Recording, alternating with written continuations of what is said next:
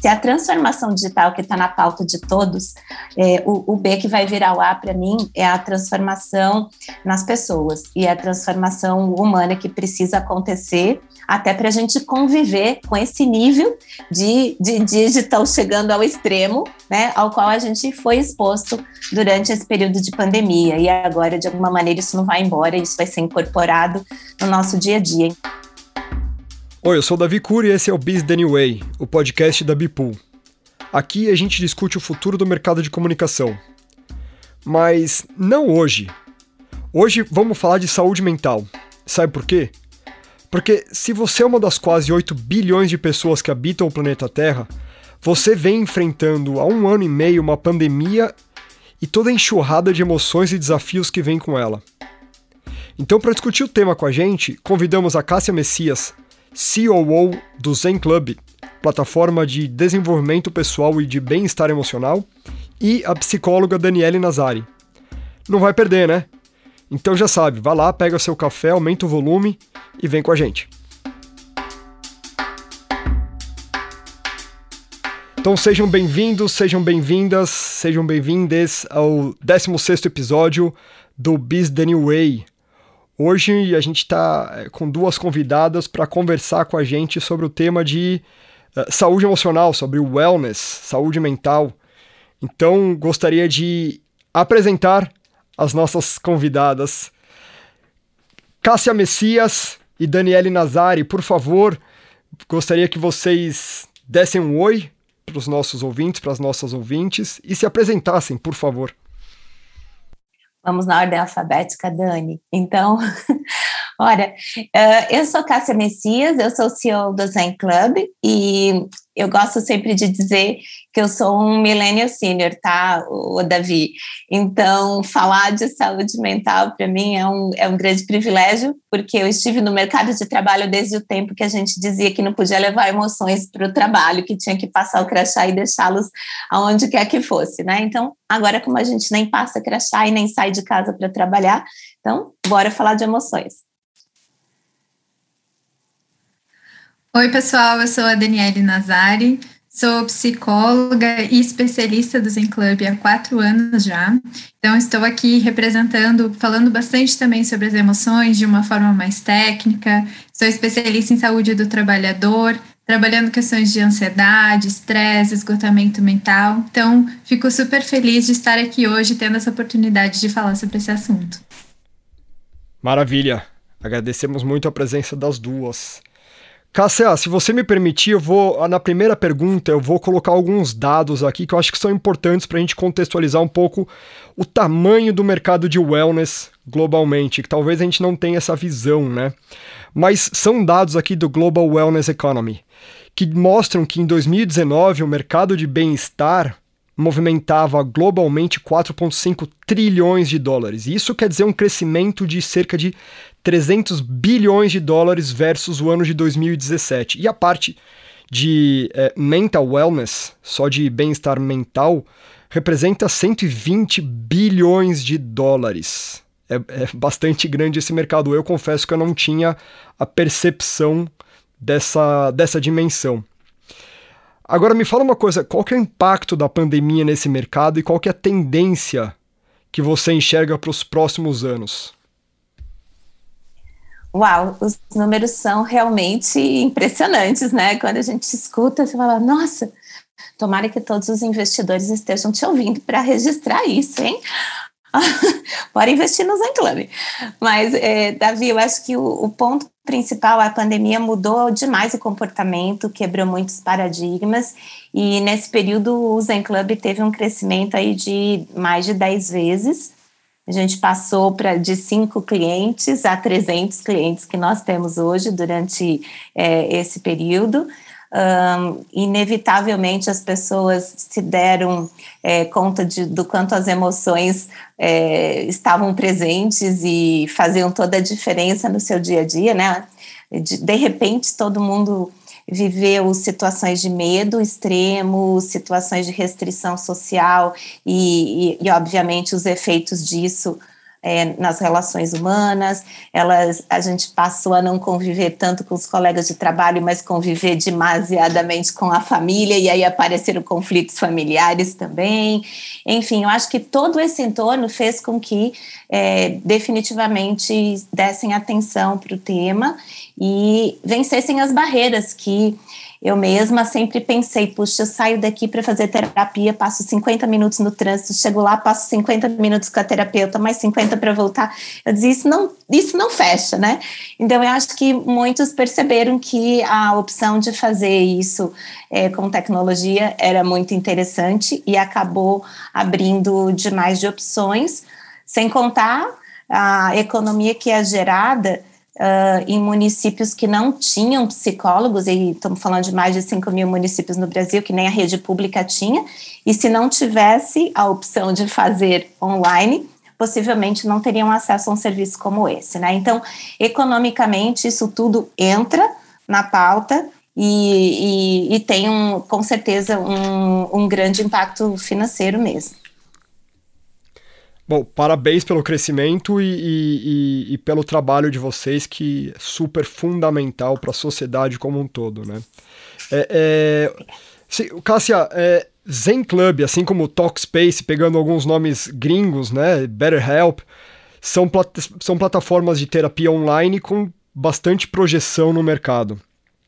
Além, obviamente, da questão tecnológica, Quais são os fatores sociais assim que você enxerga que é, possibilitam a existência e o sucesso dessas empresas? Olha, Davi, eu vou começar te contando uma coisa. É, o Zen Club, ele nasceu com essa, com a intenção de ser uma plataforma de terapia online, e ao longo desse período, o que a gente aprendeu é que não adianta eu tratar só o indivíduo né, enquanto pessoa, na individualidade dele, mas a gente precisa olhar o coletivo dele, principalmente no contexto do trabalho.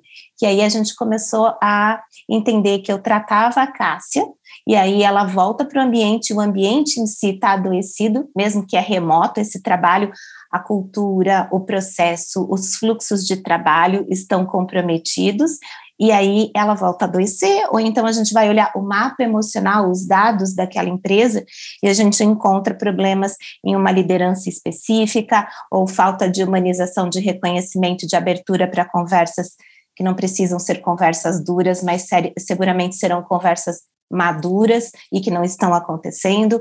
Então, acho que esse entorno todo fez com que a gente entendesse que teria que fazer um pivot desse business e não olhar só a terapia online, mas olhar basicamente a cultura que passa pela vivência de valores e de relacionamento entre as pessoas, é, é a questão da liderança e o apoio que a área de recursos humanos ou a gestão de pessoas né, tem que fazer com líderes para cuidar de quem está cuidando do nosso negócio, né? Então, acho que esse é o primeiro ponto que eu coloco é, de, de, diferencial e de, de, de impacto na sociedade.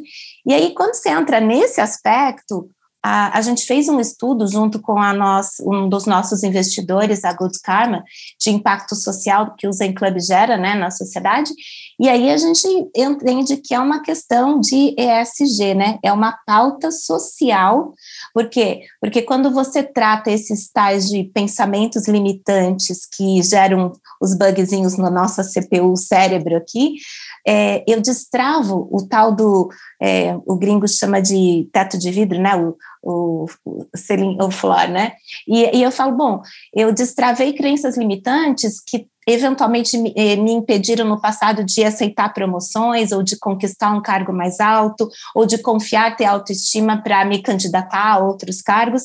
E o estudo, a gente chega até 40% de impacto no PIB. A gente pode ganhar 40% a mais depois de ter sido tratado e de voltar a, a estar ativo e saudável é, num ambiente de trabalho produtivo. Então, é muita coisa o impacto financeiro, sem contar, se você olhar a agenda de SG, a gente ainda pode extrapolar e entrar nas ramificações familiares. Então, aí, obviamente, se eu estou impactando a família e se eu estou tratando também o familiar do meu colaborador, o impacto ainda é maior.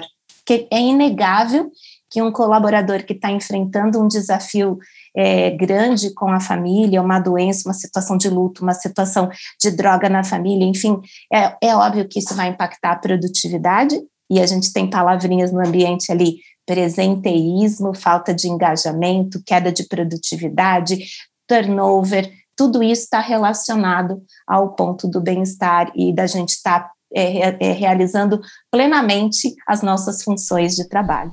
Acho que é, é um pouco nessa linha que eu gostaria de comentar. Isso faz sentido, Davi, para ti? Pô, quer dizer, a empresa que ainda não discute saúde mental com seus próprios colaboradores está perdendo dinheiro, né? Com certeza.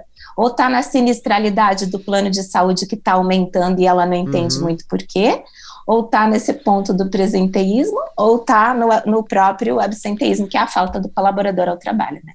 Muito bom. Dani, deixa eu te fazer uma pergunta que eu acho que é essa é, é bem da sua área, que é, é, nada mais é do, do que esse todo esse contexto de pandemia, um ano e meio que a gente está nessa, nessa loucura, pô, muita gente é, perdendo entes queridos, gente perdendo emprego, quem, graças a Deus, está com a saúde em dia e está com o emprego mantido, teve que se adaptar a uma nova realidade de home office, expectativa para retomada, quem tem criança, quem tem filhos, teve que se adaptar à, à educação à distância e como trabalhar, enfim. Se eu começar a listar aqui, a gente não termina o podcast hoje, né?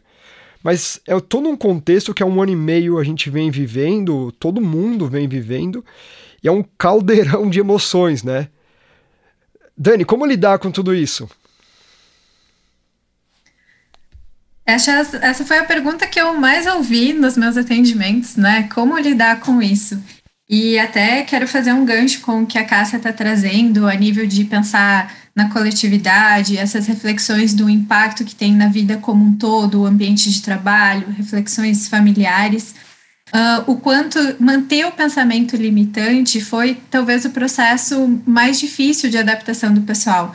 Então, a Cássia ela vem com reflexões a nível corporativo e análise de tendências, e eu já te digo que eu estava ali no meio do furacão, atendendo todo esse pessoal que estava realmente passando por todas essas mudanças. Então, esses pensamentos limitantes de as pessoas esperavam que, mesmo reclusas, seguiriam a mesma sistemática que elas tinham de rotina antes, foi o que também prejudicou muito a entender as emoções. Então, antes eram as vidas recortadas com os seus papéis. Então, eu ia para casa, depois do expediente, cuidava da minha família, acordava no outro dia, ia para o ambiente de trabalho, ia para o ambiente da faculdade, e isso mantinha a nossa vida separada, entendendo o nosso manejo durante esses horários. E a questão aqui é que, com essa reclusão, uh, tudo isso afloresceu. Então, tudo teve impacto de acontecer ao mesmo tempo né? Eu sendo mãe, cuidando dos filhos, tendo que fazer meu trabalho, tendo que cuidar das minhas, das minhas coisas individuais, e isso teve um impacto que as emoções também afloraram.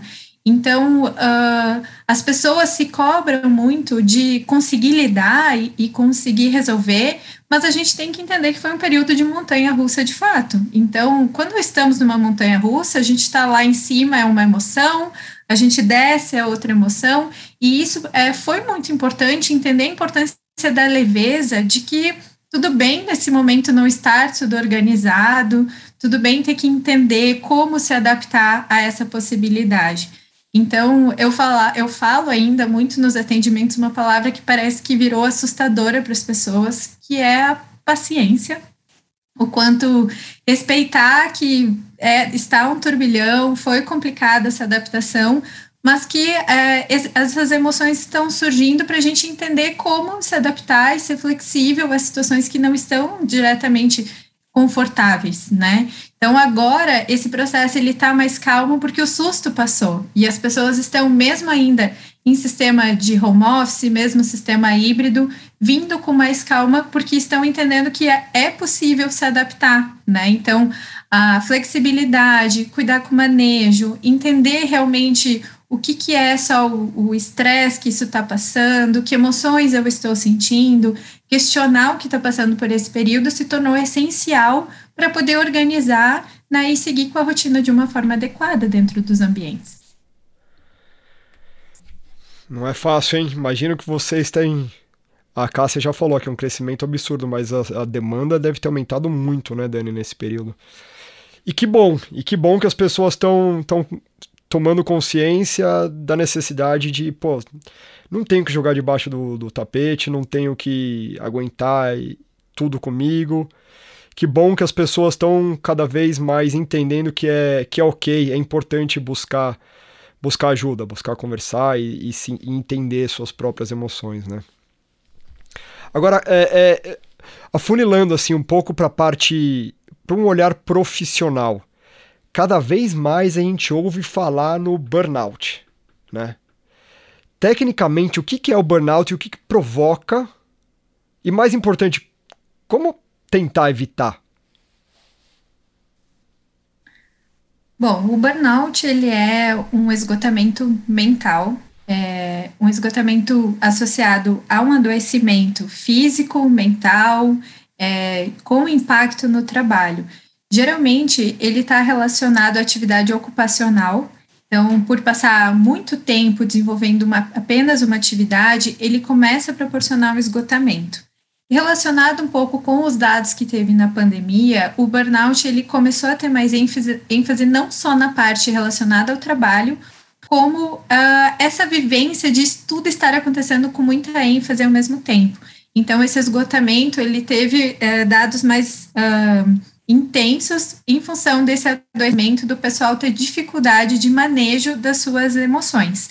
Mas se a gente for falar do conceito de fato do burnout, ele fica mais alinhado à questão ocupacional, tá? Principalmente por nós sermos uma sociedade que ainda vivemos bastante em função do trabalho, é, acaba sendo a maior ocupação das nossas horas do dia, né? Então, esse processo do burnout, ele vem numa cobrança, é, desenvolvimento, aquela ansiedade de desenvolvimento de carreira, que vai fazendo a gente ser sugado numa hiperprodutividade, até que a nossa energia vital começa a ficar cansada desse desenvolvimento. Então, as pessoas buscam tanto trabalho que, ao mesmo tempo, esquecem das outras atividades e o burnout começa a aparecer, que é aquele cansaço, aquele adoecimento por já não ter mais energia de desenvolvimento. As pessoas às vezes pensam que esse conceito está muito relacionado a só estresse, e na verdade é uma doença, é algo grave, ao ponto de impedir o desenvolvimento das atividades, porque a pessoa começou a aparecer sintomas físicos e sintomas emocionais que impactaram o trabalho. Logo, o trabalho também já não tem o mesmo desenvolvimento. Então, se eu fosse te dizer o que provoca, além talvez de uma cobrança que a gente tem de aceleramento é, nessa questão da produtividade, tem muitas questões pessoais que interferem, que é a insegurança, é, a expectativa de desenvolvimento, aquela sensação de competitividade no ambiente corporativo. Uh, às vezes tem casos de quando a gestão não é qualificada de assédio moral, que pode provocar esse esgotamento. Então, uh, são uma série de questões emocionais que a gente tem de fragilidades que também contribuem para que esse desgaste aconteça, de eu sentir necessidade de dar uma ênfase e essa ênfase ao mesmo tempo me prejudicar e me fazer adoecer. e, e, qual que é a, a fórmula para evitar? A pergunta de um milhão de dólares.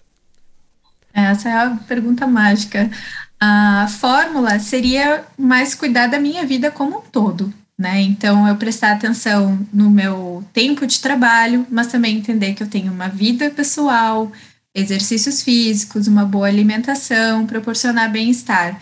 Esse é algo que a gente traz muito quanto a, o quanto é parecido a parte da, do tratamento e da prevenção. Então, se você está cuidando da sua vida como um todo de uma forma saudável, dando porcentagem de espaço para cada uma dessas áreas de desenvolvimento, você fica bem. Se você começa a adoecer e dá o seu 100% só no trabalho, você vai precisar frear, procurar um tratamento para proporcionar espaço dessas outras áreas saudáveis da vida. Então, isso do equilíbrio, da qualidade, as pessoas acham que é só um discurso e, na verdade, é o nosso segredo aqui realmente para esse desenvolvimento de saúde mental. Essa sintonia corpo e mente trabalhando a energia que eu desenvolvo no dia a dia. Eu, eu, eu acho que, complementando o ponto da Dani, Davi, eu acho que ela trouxe o indivíduo e o cuidado, sem sombra de dúvida, o autocuidado e a disciplina é, pessoal para equilibrar, eu chamo de equilibrar os pratinhos e tal. Sem sombra de dúvida é um papel, mas o que a gente também aprendeu e está e tá trazendo muito na pauta é é, dado que isso passa a ser um liability, uma responsabilidade corporativa da empresa, uma vez que em 2022 você está entendendo que isso é um acidente de trabalho, do trabalhador do conhecimento, o acidente do trabalho mente, que é o que ele mais usa, um instrumento mais solicitado, é, a empresa tem que olhar para a sua responsabilidade corporativa aqui, e aí, bem nessa linha, é que a gente está colocando os dados e a tecnologia do Zen Club à disposição, daí a gente tem instrumentos como o índice de bem-estar corporativo é, para mensurar eu, eu gosto muito de dizer, a gente precisa medir para transformar. Por quê? Porque quando a gente passa só a responsabilidade para o indivíduo, para que ele cuide de si, é, e, mas se isso vai bater como liability na empresa e a minha responsabilidade é, sobre o meu colaborador, de, de qualquer forma, vai, vai precisar é, ser um, atestada, né? Você tem que estar em conformidade com algumas coisas, a gente acaba definindo algumas áreas de conformidade que a empresa precisa ter. Então, passar a ter uma política de conversas abertas, passar a falar sobre isso, ter uma agenda de acolhimento, agenda de sensibilização, de desenvolvimento da liderança, de conscientização da força de trabalho sobre esse equilíbrio, sobre a necessidade de definir é, metas e formas de trabalho e fluxos de trabalho e comunicação e eu sou uma pessoa formada em computação, que a gente é, sempre estudou muito linguagem algorítmica para se comunicar, e eu sempre me perguntei a gente se dedica tanto para entender como codificar e falar com as máquinas, porque será que a gente não dedica tempo para entender como se comunicar com outro humano numa proporção próxima, né? Então, isso é um convite. Vamos entender como se comunicar, por quê? Porque aí a gente começa a praticar empatia, que é outra coisa que tem que aparecer num ambiente de trabalho para a gente respeitar é, situações específicas, pessoas que tenham histórias de vida ou que tenham cognitivos diferentes, enfim, é uma pluralidade de situações que vai acabar levando num burnout. E trazer isso para uma pauta constante e frequente na empresa é o que eu posso sugerir, né, dar atenção para este tema que é realmente muito importante nesse, momento e, e tomar ações né, e não ficar parado olhando a coisa acontecer, achar que só o colaborador vai dar conta de fazer isso, porque não vai ser por aí. Perfeito. Meninas, uma pergunta para as duas. Acho que é, o tema soft skills tá super em voga e, e, e hoje não só ter a habilidade técnica, você vê que a pessoa que, que é só técnica não chega tão longe, né? Uma hora ela encontra o teto dela que a gente estava falando antes. Então, ter as capacidades ali, resiliência, inteligência emocional, empatia, que também é uma coisa que a Cássia falou, é, pô, é, parte, é parte da fórmula, né? É parte de, puta, se você não tem isso, você só vai tão longe. É, Cássia, para você, eu, vou, eu vou, vou separar então a pergunta. Para Cássia, quando você está contratando é, quais são as principais habilidades que você olha. E para Dani, como que um, uma pessoa pode buscar desenvolver é, as, as soft skills? Inteligência emocional, é, resiliência e tudo isso. Uh, se vocês quiserem responder de novo em ordem alfabética, fiquem à vontade. Olha, vamos lá. É, quando a gente está contratando, essa pergunta é bem interessante, porque no processo de recrutamento, do talento, eu sempre digo, minha, minha bandeira principal é encontrar é, pessoas sinceras e, de, e com fit cultural à empresa, né? Então, se eu tenho na minha, na minha grade de valores a transparência, eu vou procurar pessoas que apresentam as suas vulnerabilidades e as suas fragilidades. E aí, Davi, eu realmente é, tem pouca coisa que, eu, que o candidato me perde muito rápido, mas uma delas é quando eu sinto com certeza que estamos di, diante de um ator, né? Onde todas as respostas são perfeitamente colocadas. Por quê? Porque, com exceção da máquina, que vai me dar 99,9% de acerto em algumas situações, o humano não pode ter acertado a vida inteira. Então, eu não estou procurando um candidato que vem com a sua história mais linda. Eu estou procurando um candidato humano que sabe reconhecer as suas fragilidades, que tem autoconhecimento, que está nessa bandeira de se conhecer, né, e que está se mostrando verdadeiramente sincero e transparente. Eu vou olhar esses valores de colaboração na sua história, quando ele conta como ele construiu sucessos ou erros e acertos, porque eu gosto da pluralidade, eu gosto da vivência de ter errado muito, porque daí as sinapses cerebrais vão mostrar para ele não vai por lá, não vai por lá, mas vai por aqui. Então, prefiro olhar por esse lado. E, e, e vou olhar esse aspecto de realmente, ele, ele conta a história falando sobre o que foi construído em conjunto, quando a gente pergunta o sucesso, e ele demonstra resiliência por ter superado e estar tá trabalhando, e ao final do dia eu brinco, eu, eu vou tentar entender se aquilo compõe com o resto do time, porque eu não faço uma contratação isolada. Eu contrato para compor um time de pessoas, né? Então, eu sempre sei qual é o que tá, que eu preciso reforçar um lado ou outro, e aí, às vezes, falo, poxa, por que, que não me aprovou naquele processo? Não é nada pessoal ao candidato, mas era a combinação dele no grupo que a gente estava montando. E essa pauta de soft skills é extremamente importante para a gente acreditar que ele vai operar bem num ambiente como o nosso. Aí agora eu vou deixar a Dani falar um pouquinho mais dessas competências maravilhosas aí, as socioemocionais. Eu gosto muito desse conceito da pluralidade que a Cássia traz, é muito sobre trazer a naturalidade, o desenvolvimento das pessoas assim como um todo, né? De esquecer que existe só a parte técnica e as outras habilidades são vida pessoal. Então, isso vem crescendo bastante, mas as pessoas ainda olham como competências soft skills muito no aspecto rígido de o que eu preciso desenvolver para tal vaga, para tais possibilidades. Então, é engraçado porque às vezes as pessoas chegam no consultório falando: ah, eu fiz um processo seletivo, precisava discorrer sobre é, tais tais questões, como que eu faço para desenvolver empatia e trabalhar mais esses soft skills? E, e é algo que para nós fica muito taxativo e muito rígido, porque não é assim. É, ah, é um pacote, em 10 sessões você vai sair daqui com suas soft skills completas. Então, às vezes é uma cobrança que as pessoas têm, olhando ainda como algo de a, agregar, como se fosse um conceito técnico também de desenvolvimento para ser um gestor, por exemplo.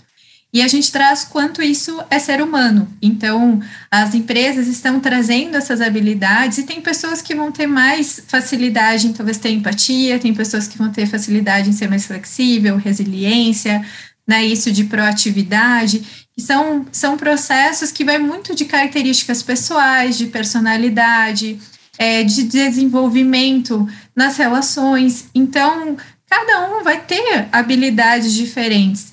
É, na, no atendimento, eu direciono muito sobre autoconhecimento. Então, saber realmente quais são meus valores, qual é o meu conceito ético, que eu acredito, que eu não acredito. Nesse, nessa construção de conhecimento pessoal é que essas habilidades começam a ficar mais estruturadas. A pessoa começa a enxergar isso de uma forma diferente do que querer só absorver, vou pegar algo externo e trazer para mim porque é uma soft skill necessária para o cargo que eu tenho.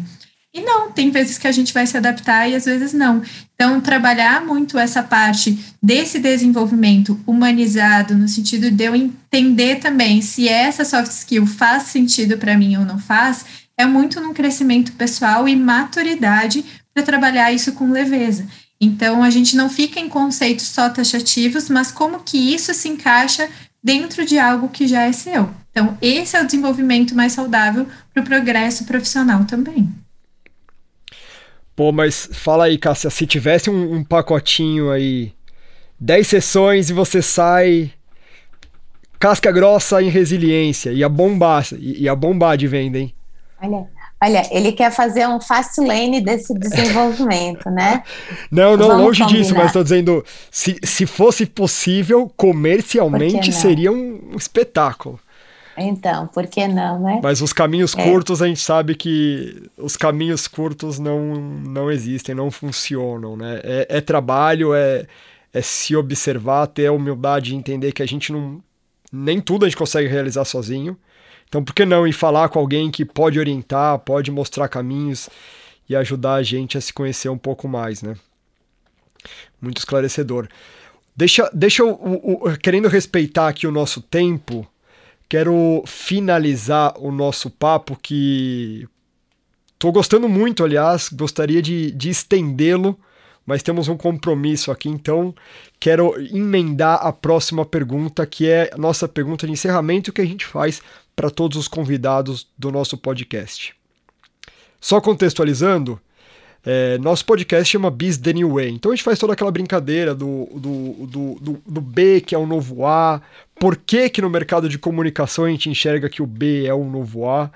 Então, para a gente fechar aqui o nosso papo com chave de ouro, eu gostaria de perguntar para vocês, totalmente aberto à sua interpretação, o que, que é o B para você, o que, que é o A para você, se Cássia e Dani, o B para vocês é o novo A? Bora aqui, essa sua pergunta é bem interessante, tá? Eu, enquanto eu vou deixar aqui uma bola para a Dani comentar. Mas assim, quando você fala, a primeira coisa que me vem à mente e talvez porque eu estou muito inserida aí, passei 18, quase 20 anos na Microsoft, a gente falava muito de transformação digital, eu sou da época que a gente tirou, da época é feio de falar, né? Mas assim, eu me formei na década em que a gente estava fazendo o Windows pegar um espaço de mainframe, fazendo uma transformação gigante no planeta, né? Enfim, e tudo vem falando de transformação digital e, de, e tudo mais, mas o que, que eu penso quando você traz esse A e o B? Bom, se a transformação digital que está na pauta de todos, é, o, o, B que vai virar o A para mim é a transformação nas pessoas e a transformação humana que precisa acontecer até para a gente conviver com esse nível de, de digital chegando ao extremo, né, ao qual a gente foi exposto durante esse período de pandemia. E agora, de alguma maneira, isso não vai embora, isso vai ser incorporado no nosso dia a dia. Então, aí para a Dani comentar, com certeza é, é, vai ter muito, muito pano para a gente falar, é, é muito de quem é esse novo ser humano, né? Que competências e que skills e, e como é que essas relações deste novo ser humano, desse, dessa nova forma de se relacionar, é, como que isso vai ser refletido nos ambientes de trabalho. Então, eu acho que isso está puxando, a palavra stretch, né, no inglês, a gente está esticando demais o elástico da liderança, né, no momento onde ela não, não necessariamente está entendendo o, o, tanto de transformação que está acontecendo